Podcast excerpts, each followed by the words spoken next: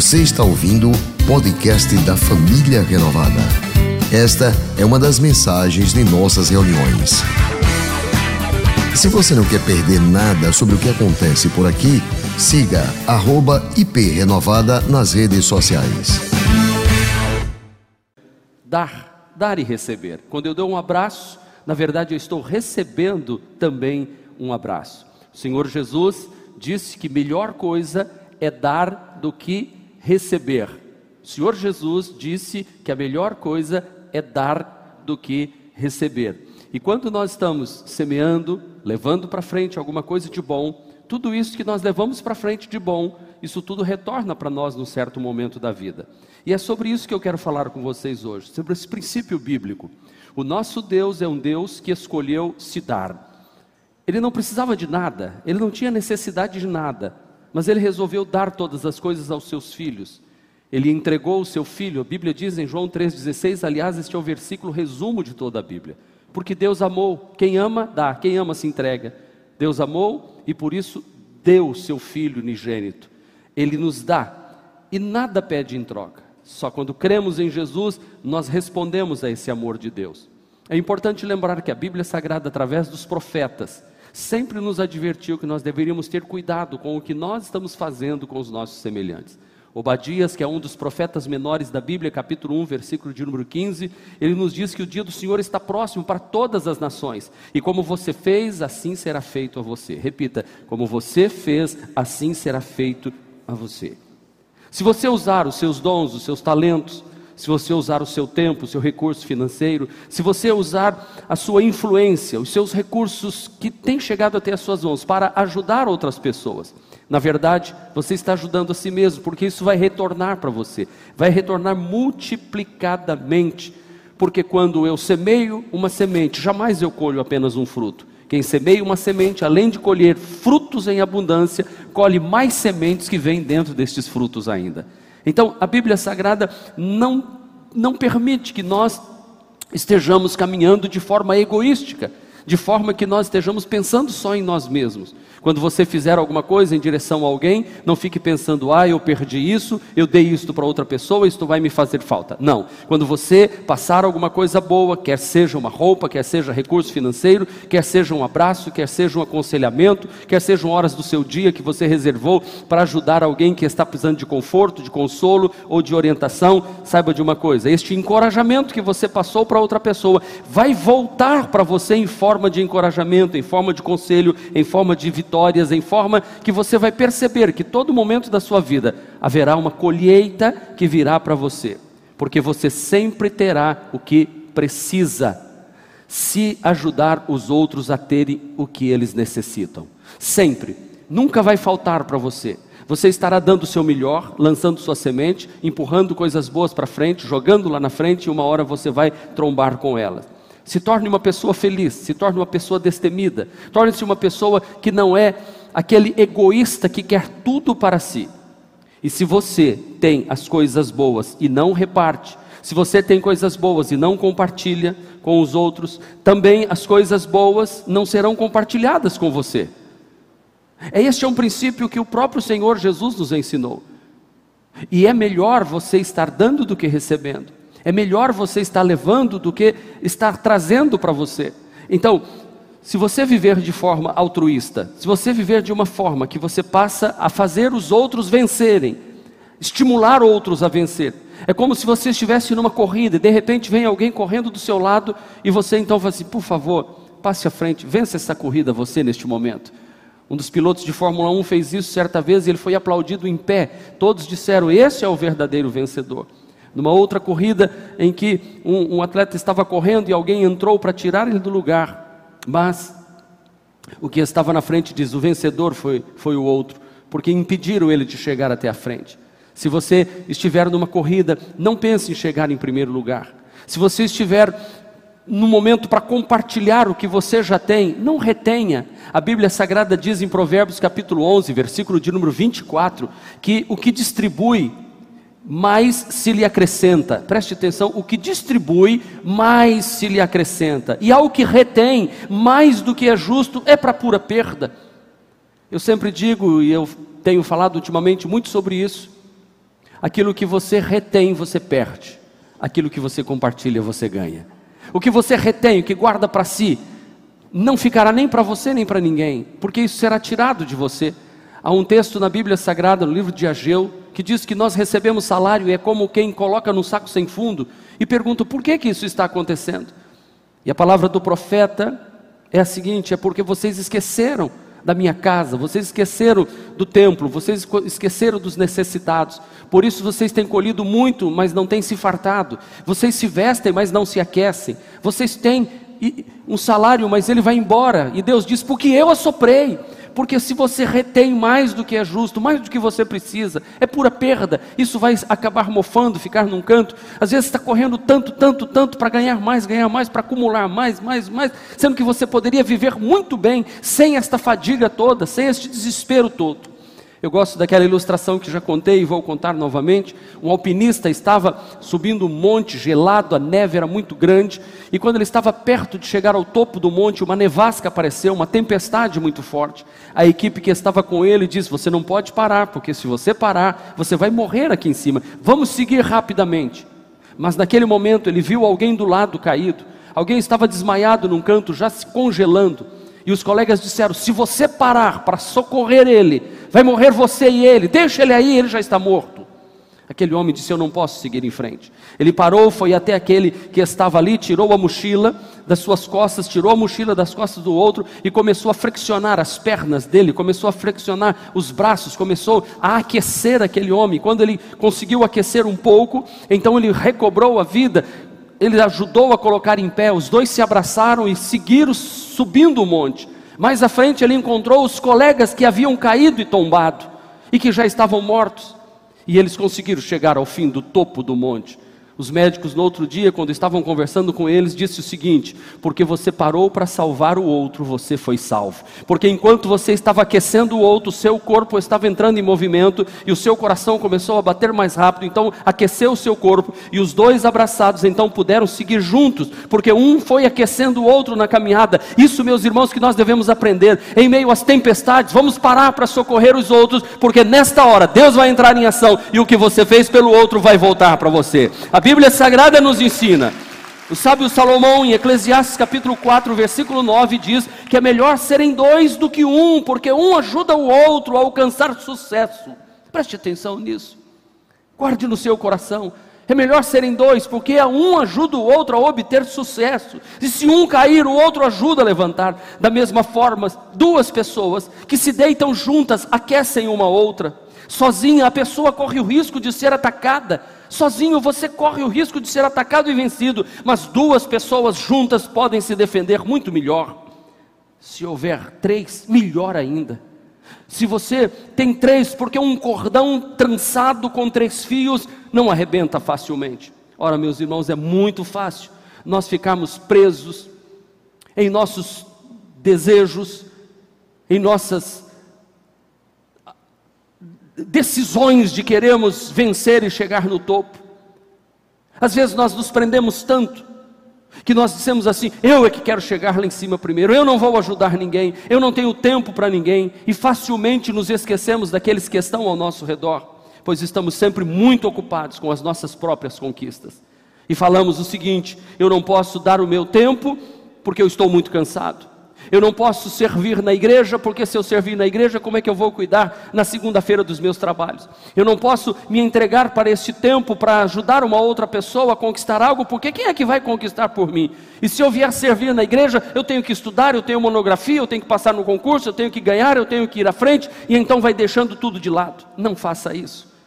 Quando você reserva uma parte do seu tempo para servir a Deus, quando você reserva pelo menos o dízimo do seu tempo, Ora, nós temos 24 horas no dia, se reservarmos 2 horas e 40 minutos para servir a Deus, será apenas 10% de tudo que nós temos.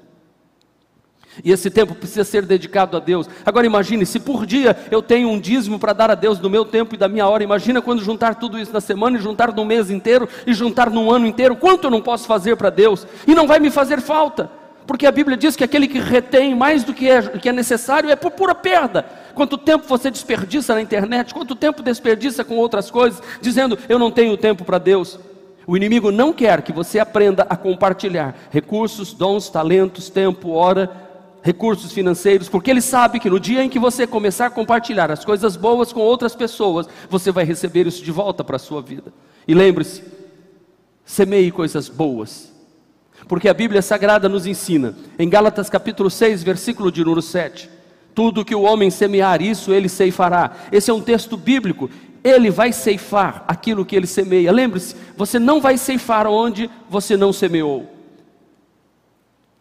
É onde você coloca a sua semente boa que você vai colher de volta aquilo que é bom. E se você colocar sementes ruins, você vai colher frutos ruins. Imagine se eu vou à cidade, vou e compro sementes, e eu planto aquela semente na terra, e eu adubo, eu cuido dela, eu água, mas ela não me dá nada. Então eu tenho que voltar lá para ver se a semente que eu comprei era uma semente boa. E então eu posso reclamar e dizer: eu não quero mais essa semente, me dê outra semente. Então eu pego esta semente agora apropriada, coloco no solo, eu rego, eu aguardo, e ela me dá muitos frutos.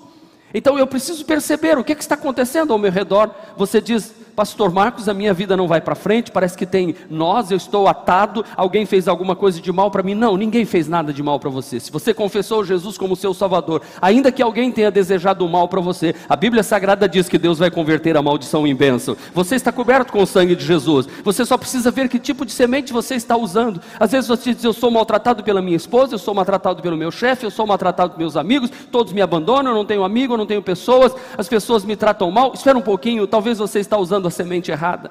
Então você precisa rever a forma que você está relacionando com outras pessoas. Quando você para para ajudar outros, você é ajudado. Quando você para para socorrer outro, você é socorrido. Eu me lembro de Davi. Davi foi um homem vencedor, guerreiro na sua caminhada. Diz-nos a Bíblia que ele juntou um exército de 600 homens e ele estava colocando seu exército à disposição do rei Ax, um filisteu. Por incrível que pareça, Davi estava lutando em favor dos filisteus porque o seu próprio povo havia criado alguns problemas com ele. Mas enquanto ele pelejava pelos filisteus, os amalequitas atacaram a cidade de Ziclag, onde estavam suas famílias, seus bens e tudo, família dos seus 600 homens. Quando Davi volta da peleja da guerra, ele encontra uma cidade queimada, suas casas destruídas e queimadas também. Ele não vê as suas esposas, seus filhos, seus bens, suas ovelhas, seu rebanho, tudo foi levado embora. Davi chora amargamente. Isso está em 1 Samuel, capítulo de número 30. Ele chora, chora profundamente. Mas o que acontece? Os amigos que estão com ele estão jogando a culpa em Davi, dizendo: Você é culpado pelo que está acontecendo. E queriam apedrejar Davi. E Davi faz a coisa mais certa, ele não rebate, ele não vai à briga, porque ele sabe que ele não fez nada de errado. Ele vai ao Senhor, ele ora a Deus. Diz a Bíblia literalmente assim: Davi, porém, se reanimou no Senhor. Se você planta coisas boas e não está colhendo, e no momento que as coisas estão fervendo para o seu lado, reanime-se no Senhor. Diga a Deus: Deus, eu tenho aliança contigo, eu sirvo ao Senhor, eu ando na tua presença com sinceridade. Tem pessoas querendo destruir a minha vida, mas eu vou esperar no Senhor. Davi foi ao sacerdote e perguntou: Devo perseguir os inimigos? Deus respondeu: Vá. Eu alcançarei e recolherei tudo de volta. Deus disse: Vai. Davi então pegou os seus 600 homens e disse: Vamos em frente, que nós vamos tomar tudo de volta. Ora, já faziam três dias, três dias que o exército dos Amalequitas haviam destruído a cidade de Ziclag e levado as suas famílias e seus bens, seus filhos, todos embora. Davi, com os seus 600 homens, precisam atravessar um rio, um rio chamado Rio Bezor. Rio Besor quer dizer rio de águas frias. E neste atravessar o rio de águas frias, estes soldados já estão cansados, porque estão vindo de uma batalha para descansar em casa e não tem mais casa. Duzentos deles ficam ali parado na beira do rio, porque dizia Davi: Nós não temos mais forças para continuar a caminhada. Davi então diz: Vocês fiquem aqui então cuidando da bagagem nossa, porque nós vamos aliviar a carga, nós precisamos ir mais rápido, nós estamos com pressa, nós temos que alcançar o inimigo, senão nós perdemos de vista de vez. Davi segue caminho com 400 homens agora. Mas no caminho eles encontram alguém caído, alguém ferido, e este homem é um egípcio este egípcio diz a Bíblia que estava quase morto, mas ele para, Davi para e vai socorrer aquele moço. E eles lhe dão comida, eles lhe dão água, eles dão um pedaço de bolo de figos prensados, eles dão a ele dois bolos. de uvas passas, e ele comeu, recobrou as forças, porque tinha ficado três dias e três noites sem comer, jogado à beira do caminho. Quando o homem recobra as forças, Davi olha para ele e diz assim: A quem você pertence? De onde é que você vem? E o homem respondeu: Eu sou um jovem egípcio Sou servo de um Amalequita. Uau! Alguma coisa começou a brilhar nos olhos de Davi. Meu senhor me abandonou quando fiquei doente há três dias. Que atitude egoísta deste Amalequita, que tem um servo, é jovem, mas está doente, descarta o menino joga fora e diz aí, morra aí no, no, campo, não deixa ele com comida nenhuma. Enquanto você me servia, estava muito bem, mas doente, eu não preciso de ninguém doente ao meu lado. Jogou o menino de lado. E Davi, que nem conhecia o rapaz, parou e socorreu, como um bom samaritano que parou e socorreu aquele que estava caído, moribundo. E o rapaz continua contando. Nós atacamos o Negueb dos Queretitas, o território que pertence a Judá, o Negueb do Caleb, e incendiamos a cidade de Ziclag. Oh, Ziclag? É, por incrível que pareça, eu estou atrás de quem fez isso mesmo. Você sabe para onde eles foram? Sim, eu sei. Você nos leva até eles? Sim, eu levarei vocês até ele. Porque Davi parou para socorrer aquele moço. Ele conseguiu vencer aquela batalha. Davi nunca teria alcançado o exército dos Amalequitas se ele não tivesse parado naquele momento para ajudar aquele egípcio moribundo. Olha agora o capítulo de número 30, verso 18. O que aconteceu por Davi ter parado para ajudar esse moço. Davi recuperou tudo o que os Amalequitas tinham levado, incluindo suas duas mulheres, seus filhos e suas filhas, nem jovem nem velho ficou para trás, nem bem, nem qualquer outra coisa que fora levada. Davi recuperou tudo e tomou também os rebanhos dos Amalequitas. Além de Davi recuperar tudo que era dele, Davi ainda tomou o que era dos Amalequitas e ele volta trazendo os despojos de guerra, muito mais rico do que era antes, muito mais poderoso do que era antes. Mas quando ele volta e vai distribuir tudo entre os seus 600 soldados, os 400 soldados dizem assim: não, não, não, não, não, não. O que nós conseguimos nessa batalha, nós não vamos dar para os que ficaram no rio Besor. Davi disse: não os que ficaram cuidando da, da, da bagagem para nós, são tão merecedores de tudo que nós recebemos, que nós vamos repartir. Meu irmão, às vezes a pessoa não está aqui no altar pregando, mas está servindo lá atrás, dentro do nosso estúdio, talvez está lá no estacionamento. Tudo aquilo que eu estou pregando, todos os frutos deste trabalho, tem que ser compartilhado com essas pessoas também. E em, em Israel criou-se esse hábito: o que fica cuidando da, da, da bagagem também recebe o despojo daquele que foi à guerra e venceu. Eu quero dizer para você: não importa onde você está servindo, quando você para para ajudar outros, Deus vem em teu socorro e faz muito por você, porque tudo que você joga volta para você. Ao longo do meu ministério, eu tenho procurado ajudar pessoas, igrejas, tenho procurado ser instrumento de Deus, eu e minha família, eu e minha esposa e meus filhos temos procurado socorrer. Quando meu filho foi para os Estados Unidos, eu disse: Filho, para onde você for, ajude outras pessoas. Eles foram para Singapura, parece é, fazer uma, uma, viagem missionária. Essa igreja levantou um recurso, vocês se lembram disso? Eu disse: Na igreja que você chegar, você entregue isso para o pastor e diga que foi a igreja do Brasil que mandou para eles. Eu nunca mais ouvi falar daquele pastor, mas eu sei que aquela oferta não foi abençoadora para eles, foi mais abençoadora para nós que enviamos a oferta para eles. E assim que eu ensinei para minha filha, mesma coisa, filha, seja grata, você abençoe outras pessoas. Há pouco tempo, algum, alguns anos atrás, eu estive pregando na cidade de Auriflama, interior de São Paulo. E de repente, quando eu terminei naquele congresso de pregar, um pastor muito, muito querido se aproximou, simples, ele disse: Pastor, eu era peão de boiadeiro eu estava nos rodeios, ganhei prêmios, mas me converti ao Senhor Jesus e agora eu sirvo a Jesus, sou pastor de uma igreja pequena aqui em Auriflama. E ele olhou para mim e disse: Pastor, o senhor pode compartilhar comigo as experiências do Senhor e nós travamos uma amizade, conversando por WhatsApp. E um dia ele ligou para mim e disse: Pastor, eu estou querendo abrir uma igreja no centro da cidade, eu estou querendo alugar um salão. Eu falei: Vai, porque Deus é contigo. Ele falou: senhor compartilha comigo o que vocês fazem em Aracaju? Compartilha. Eu posso usar o material de vocês? Pode usar, tudo está à sua disposição. Ele disse: O senhor me manda a planta da igreja, como é o púlpito de vocês, as cadeiras de vocês, a, a maquete virtual que vocês têm algumas coisas. Eu falei: Podemos mandar E nós compartilhamos. E ontem, quando eu estava preparando esta mensagem, na hora o zap que estava na minha tela foi Tutu, Pastor Silas Auriflama. E estava maquete virtual do novo tempo. Eu quero que você assista agora comigo. Venha conhecer o novo espaço da família renovada. Faça parte deste projeto, você também. Contribuindo e orando por este magnífico e maravilhoso projeto da família renovada.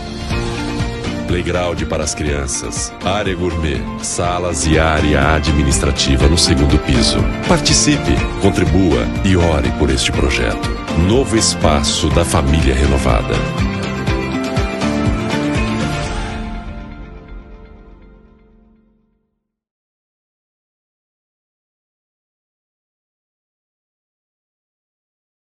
Caju alcançou o Brasil inteiro. Os pastores ligam: posso usar a marca? Eu falei: pode, isso não é meu, isso foi dado por Deus, família renovada. Tá? Isso vem acontecendo. Como, como você se sente feliz? Quando você ouve uma pessoa dando uma palavra para você e dizendo assim: Eu cheguei aqui porque você me incentivou, eu tive coragem depois que você mostrou para mim o caminho certo, irmão. Deus está esperando que você, que está aqui nesta noite de hoje, se voluntarie, ajude outra pessoa, e vai chegar um momento que a pessoa vai olhar para você e vai dizer assim: Olha, eu abençoo, abençoado, porque você me abençoou com aquela conversa, porque foi assim comigo também. Foi assim, um dia eu perguntei para alguém: me diga como é que é, nós não temos um terreno, não temos um local, fale para mim como é que você fez para as coisas acontecerem. E todas as coisas que eu aprendi com pastores mais experientes do que eu, que eles diziam: compartilhe, compartilhe, compartilhe, seja fiel, seja dizimista fiel. A igreja tem que ajudar os necessitados, você tem que ajudar. Se você abrir a mão e, e jogar para frente, isto volta. Agora eu digo para você: se nós ficamos felizes, somos abençoados, quando nós ajudamos outra pessoa. Imagine quando você serve na igreja, a família renovada aqui em Aracaju, ela tem todos os dias trabalhos acontecendo na igreja. Ontem, por exemplo, nós tivemos Renotins, Renojovem, um número enorme de jovens ontem, mesmo debaixo de chuva, superlotado o local, quase não cabendo o pessoal, sendo pessoas visitadas por Deus, reuniões online, mais de 100 pessoas participando de reuniões online, curso Vida com Propósito, DNA, primeiros passos, a igreja em movimento. Imagina, se eu abençoo uma pessoa, isso volta para mim. Imagina quando você vem ao altar e diz: Eu quero contribuir com esta obra, eu quero servir nesta igreja isso volta para você tremendamente. Eu peço uma salva de palma para todos aqueles que estão servindo na família renovada, que estão dando o seu melhor, que dizimam, que ofertam mês a mês, vem aqui no altar e diz: está aqui 10% de tudo que Deus me deu. Isso tem voltado, e é por isso que tem surgido entre nós o time dos campeões dentro desta igreja. Gente que prospera, gente que avança, onde põe a mão é abençoado. Alguém diz assim, pastor, a igreja conquistou o Hebron e eu estou conquistando o meu Hebron também.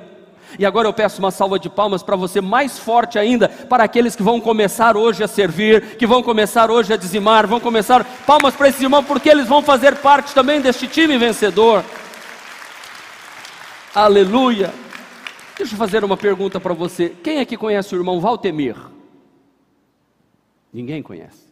Mas certamente você já passou por algum lugar nessa igreja que o irmão Valtemir deixou a sua mão e talvez até o sangue dele ali.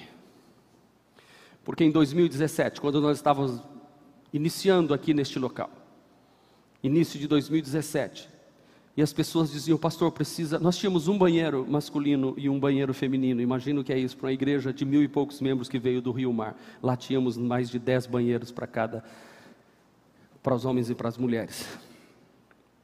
E um dia esse irmão, pastor Ilmar e Maristânia chegaram e disseram: Pastor, tem um irmão lá na igreja do Sol Nascente que diz que se voluntaria para pôr o piso. Falei, mas nós não temos nem condições de comprar o piso. Falei com a minha esposa, ela disse: Nós vamos conseguir, eu vou juntar as mulheres, nós vamos levantar recursos, vamos comprar o piso, se nós já temos a mão de obra. E aquele irmão Valtemir, com mais três, quatro irmãos, vinham todos os dias, seis e meia da tarde para cá, deixavam o seu trabalho e vinham para cá. E eles foram colocando o piso em uma sala, duas salas, três salas, quatro salas, terminaram todas as salas. E eles até brincavam, a gente vinha aqui trazer pão, pão com manteiga e um cafezinho para eles à noite. Eu vi eles trabalhando ali, ele agachado, colocando piso em todas as salas. E aqueles irmãos disseram, pastor, como nós estamos felizes por estar servindo aqui na casa de Deus. E eles brincavam, nós até criamos a empresa Pica-Pau. A gente não perde licitação aqui na igreja. O senhor pode fazer pesquisa que nós vamos ganhar, nosso preço é o melhor. Eu falei, qual o preço de vocês?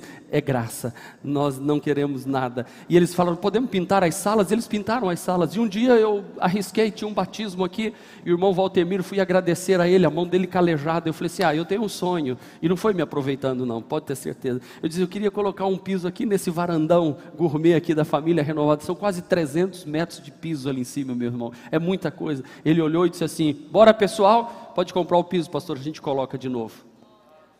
Pastor Genoval tem me informado essa semana. Sexta-feira nós tivemos um encontro de liderança, estávamos comentando e o pastor Ilmar olhou para o pastor Genoval, que é o tesoureiro da igreja, e disse assim: o irmão Valtemir entregou um dízimo na igreja essa semana, não é, pastor? Ele falou: Pois é, eu até achei que estava estranho. Liguei para ele para saber se tinha alguma coisa errada. E ele disse: Não. Ele entregou um dízimo esta semana de 22 mil reais. Deus o abençoou profundamente e tem abençoado, porque ele semeou na casa de Deus.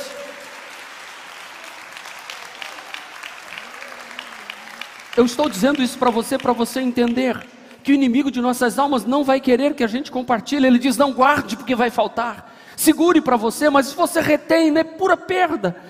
Eu duvido alguém que se levante aqui e diz, pastor, eu sou testemunha, eu ajudei os outros e eu perdi, eu ajudei e não tenho mais nada. Eu não, eu servi a Deus os anos da minha vida e perdi meu tempo. Não, os homens podem ter te decepcionado, mas Deus jamais vai te decepcionar. Homens podem ter negado para você o que você deu a eles, mas Deus está lá em cima. E a Bíblia diz que quando eu faço alguma coisa, não pensando em receber em troca, Deus me abençoa abundantemente. Por isso que eu sou grato a pastores que passaram pela minha vida o pastor Joel Perrot, que foi o pastor que me batizou, que me deu as primeiras literaturas evangélicas. Esse mesmo pastor foi o pastor usado por Deus para abençoar eu e Cláudia em nosso casamento. Eu louvo a Deus pela vida do pastor Vanderlei Amaral, que foi quando eu estava um tempo distante dos caminhos de Deus, um pouco decepcionado com a vida religiosa daqueles dias. E ele me buscou e ele me deu a oportunidade de ir no programa de rádio, eu falar primeira vez no microfone de rádio. Ele me deu a oportunidade de pregar no púlpito da primeira igreja. Minha gratidão ao presidente da missão MISPA, Missão Priscila Iacla, que me enviou para o Sergipe e eu trabalhei lá, presbítero Loudomiro Carneiro, que foi usado por Deus. Com ele eu aprendi algumas, algumas muitas coisas sobre a administração de igreja.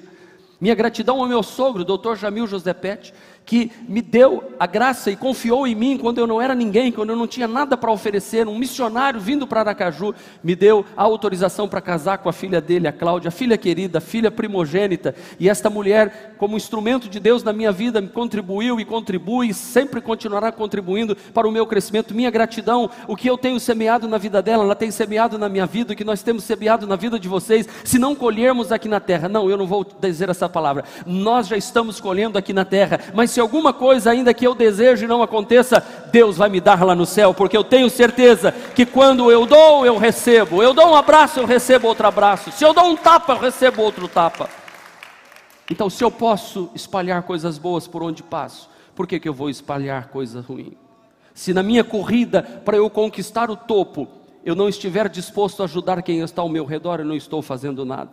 Porque ninguém é tão grande na subida para o sucesso do que quando se curva para ajudar alguém, com humildade. Você vai vencer, mas na caminhada, abaixo para ajudar o outro. Estenda a sua mão para socorrer aquele que ainda não chegou lá em cima. Talvez você está numa posição melhor. Socorra, ajuda.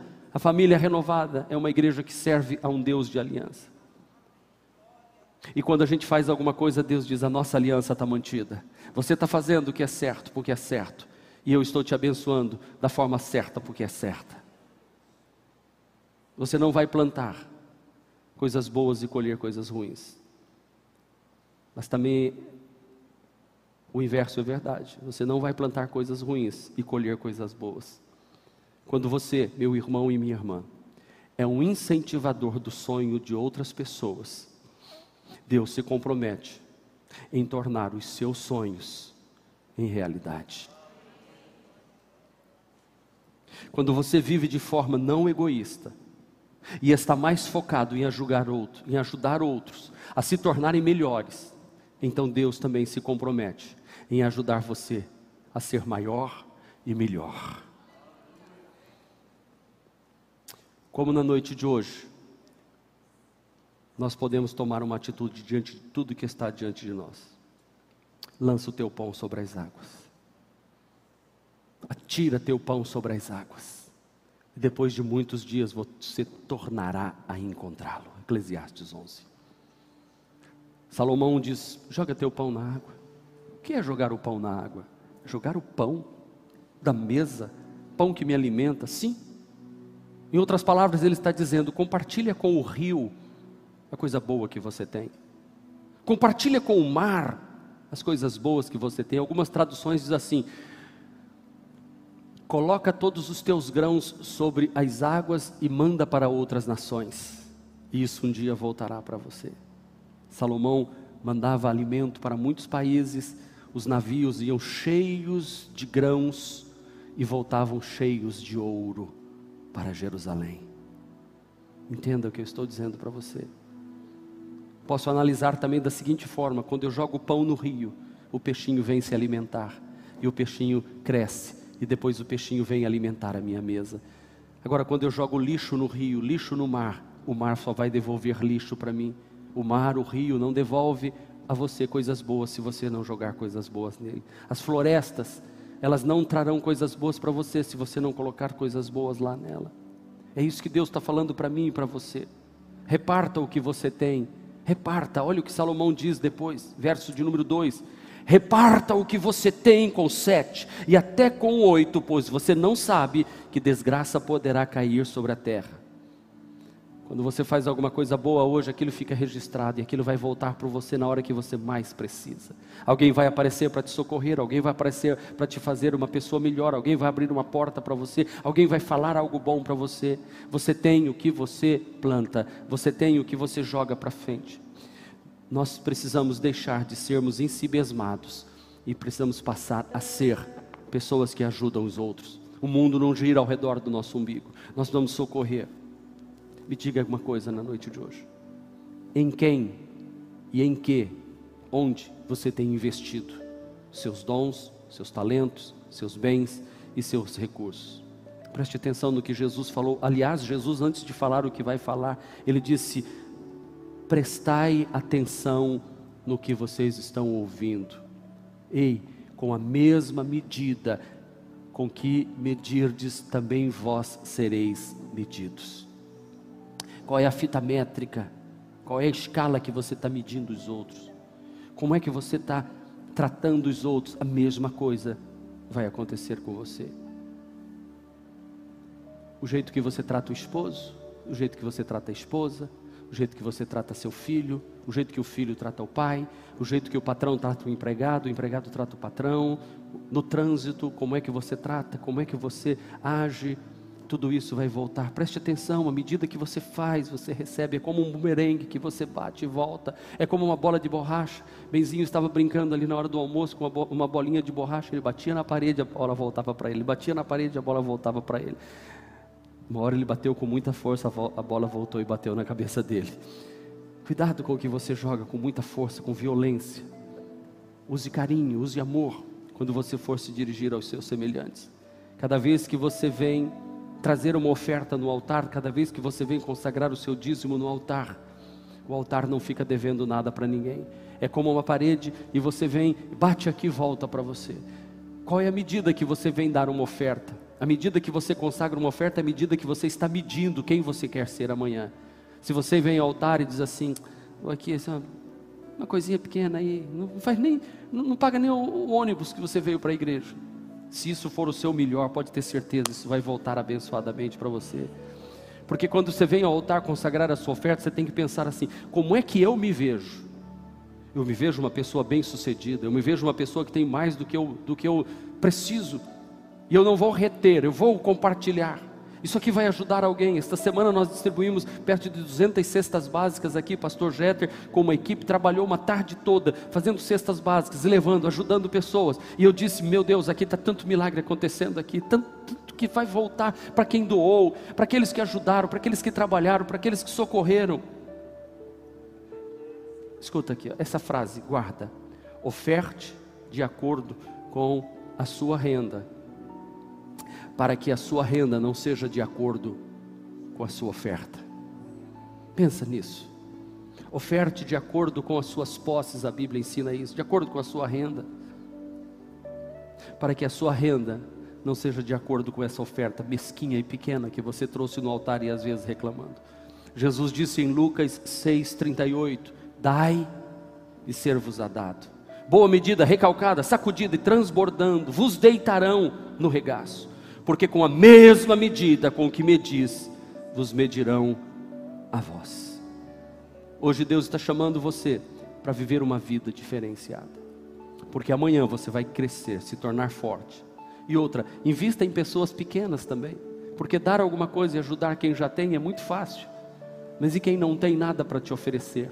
Eu gosto da ilustração que já contei sobre ela aqui na igreja, foi até uma propaganda de banco, em que uma cachorra que havia dado, havia a sua cria, e de repente um leãozinho foi chegando, tentando mamar junto dela, porque a leoa mãe havia sido destruída com um tiro de um caçador. E o leãozinho recém-nascido ficou sozinho. E aquela cachorra tirou um cachorrinho de perto e, e, e o leãozinho começou a mamar nela.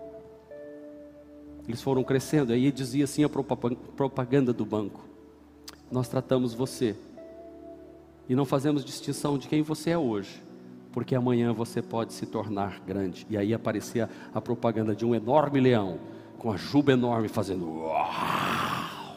E a cachorra e os cachorrinhos perto dele, sendo protegidas por ele. O que você faz, volta para você algum dia. Que Deus abençoe seu coração. Algumas vezes você tem que colocar, meu irmão, até os seus próprios sonhos em modo de espera, para ajudar que os sonhos dos outros se tornem realidade. Ajude, socorra, estenda a mão. Eu contei para vocês a história de Davi hoje, que parou para socorrer e porque parou para socorrer, foi vencedor. A Bíblia Sagrada me fala a respeito de Barnabé e Saulo. Eu quero encerrar com a vida destes dois homens.